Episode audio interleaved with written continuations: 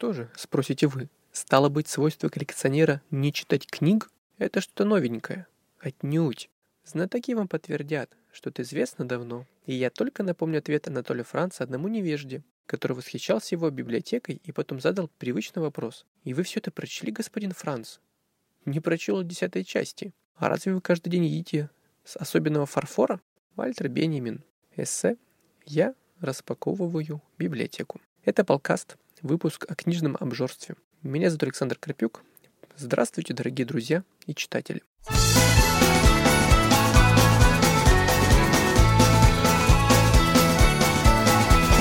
Сегодня мы поговорим с вами о феномене коллекционирования и обжорстве, которые, конечно же, нас постоянно преследуют. Вообще, я относительно недавно вывел, наконец, пирамиду по работе с книгами, которая аналогична пирамиде Маслоу по своей логике, но, конечно же, другая по наполнению.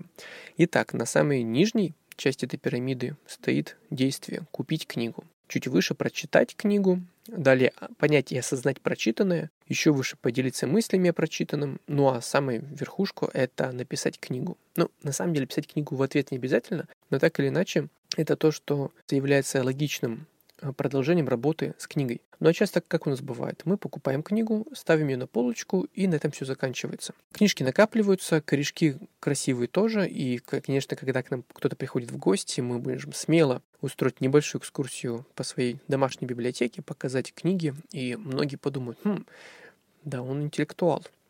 С этим же, наверное, перекликается книга Пьера Минара, которая называется «Искусство притворяться умным». И вот эта эпоха визионерства привела к тому, что действительно мы очень часто просто покупаем книги, не читаем их.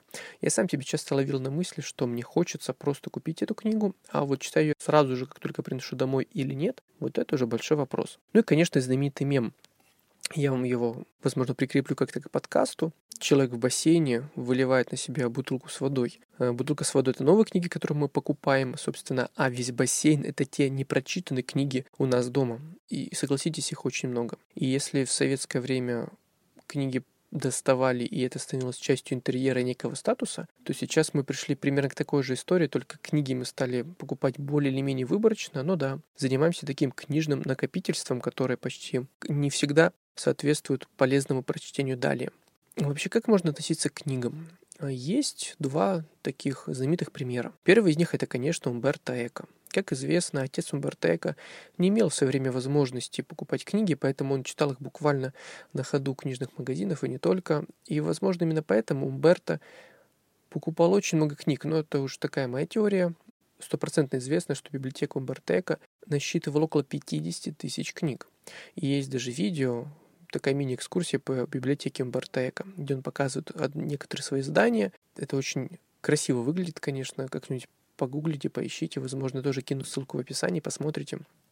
Я когда-то даже в полке это выкладывал. Это красиво, да, это очень много книг интересных, замечательных, это Умберто Эко, но с другой стороны, ведь это не значит, что читатель постоянно с ними работает. Умбертек вообще очень интересно работал с текстами, а, как рассказывает, как он сам об этом говорил, что он писал на клочках бумаг, он постоянно передвигался по своей библиотеке, открывал книги, что-то читал, делал некие отметки. То есть для него это был некий хаотичный мир, который он при этом сам создал, поэтому он знает, где в нем все находится. Это не вот это классическое пример минималистичного дизайна, блокноты, ручка на столе, ноутбук и все на этом. Безусловно, нет. Умберто Эко работал абсолютно по-другому, и в этом нет ничего плохого, просто так было устроено его мышление, так, таким был его писательский опыт. Это первый пример того, как можно обходиться с книжками и как ими, в принципе, заниматься. Второй пример и опыт — это знаменитая история Жаком Дорида, которая часть отсылает на нас к эссе Бенемина о коллекционировании и э, в котором он рассказывает о том, как вообще люди, в принципе, коллекционируют книги. Дорида очень интересно ответил на вопрос, когда у него спросили, неужели вы прочитали все книги, которые есть в вашей библиотеке, а там тоже было несколько тысяч книг.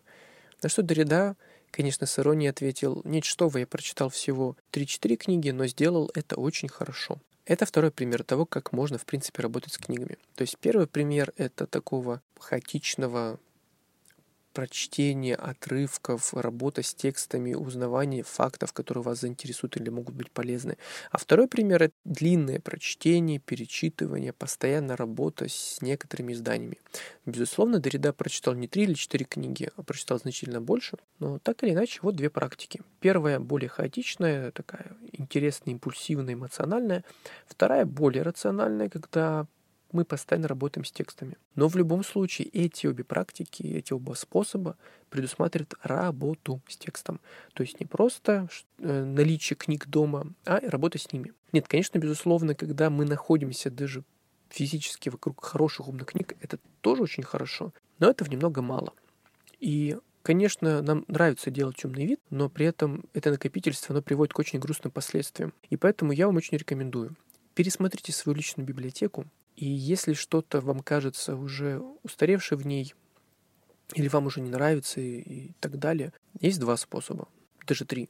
Первый способ. Вы можете сдать эти книги букинистам. Мой товарищ букинист, кстати, тоже так принимает книги. Второй способ — это сдать это в макулатуру, и ничего зазорного в этом нет, если у вас валяется какая-то книжка псевдоученого о неком тайном знании, например. Третий способ — просто выбросить книгу. Да, ничего зазорного в этом тоже нет. И нечего в этом пугаться. Потому что, к сожалению, с развитием технологий человечество стало печатать очень много того, о чем лучше было бы не то, что печатать книгу, а лучше даже было бы просто промолчать.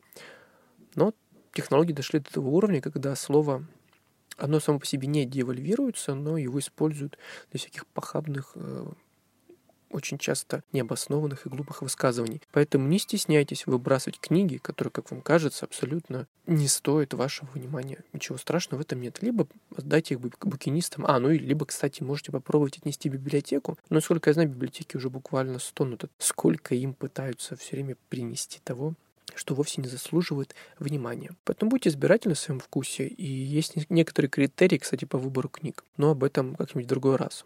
И еще, кстати, что приводит к нас к книжному обжорству, это, безусловно, книжный маркетинг. Я почти уверен, что хотя бы один раз в жизни вы покупали книгу, которая была модной, или которую говорили на каждом углу, писали критики, аннотаторы, кто угодно, блогеры в том числе. Также я почти уверен, что вы хоть раз покупались на книжный маркетинг в магазине, когда вы видели, что это книжка бестселлер, лауреат какой-то премии и так далее. Ну, во-первых, что такое вообще премия, да? Что такое заявление премии книжной литературной? Любая книжная литературная премия — это ситуация, когда группа людей выбирает некий роман, некое произведение. И почти любая премия — это очень странное вообще явление, потому что оно не может отвечать за вкус абсолютно любого читателя. Поэтому не удивляйтесь, если вы купите книжку 23 премий, но она вам вообще не понравится. Это нормально. И более того, к сожалению или увы, наше школьное образование, университетское образование построено так, что мы вынуждены читать очень многие книги, которые нам вообще не нравятся, которым нам нужно прочитать. Это не очень весело, это скорее грустно, потому что с каждым читателем нужно работать отдельно, я считаю. Необходимо, чтобы с каждым читателем садился учитель и составлял такой мини-план для каждого ученика. И тогда действительно каждому ученику будет интересна и полезна литература. А иначе это получается такой сценарий, что после выпуска из школы или университета почти у всех отторжение от классики и от многих произведений. И в итоге нам кажется, что мы все знаем о классике, а мы ничего не знаем. Мы знаем о классике лишь с точки зрения стереотипной образовательной программы. И это очень грустно, конечно. То же самое с премиями и с любыми лауреатами. То есть это получается небольшой такой мини-канон того, что якобы нужно всем прочитать. Да не нужно всем это читать. И бестселлер то же самое. Вы сами понимаете, что бестселлер это понятие вообще очень странное. Книга, которая продалась в очень больших количествах, а у вас не возникает вопрос, почему, например, миллионы людей захотели прочитать именно эту книгу? В общем, бестселлер — это очень странное явление. Я бы вам очень рекомендовал лишний раз на, не покупаться на все эти громкие вывески, бестселлеры, лауреаты и так далее. Лучше лишний раз узнайте, что это за книга, что за автор написал, и вообще о чем она написана.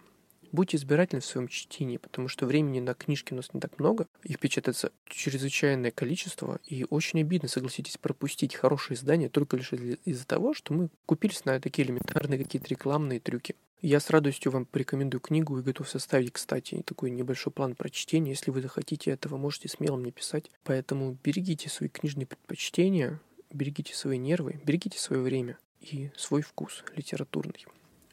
И не будьте книжными обжорами, ну, если и ешьте много книг, то делайте это постепенно и очень избирательно. В конце концов, ведь сейчас так модно, да, заботиться о своем питании, о своем теле, о своем здоровье. Так давайте заботиться и о том, что мы читаем ежедневно, что мы считываем и что лежит у нас на полках дома. Это был Полкаст.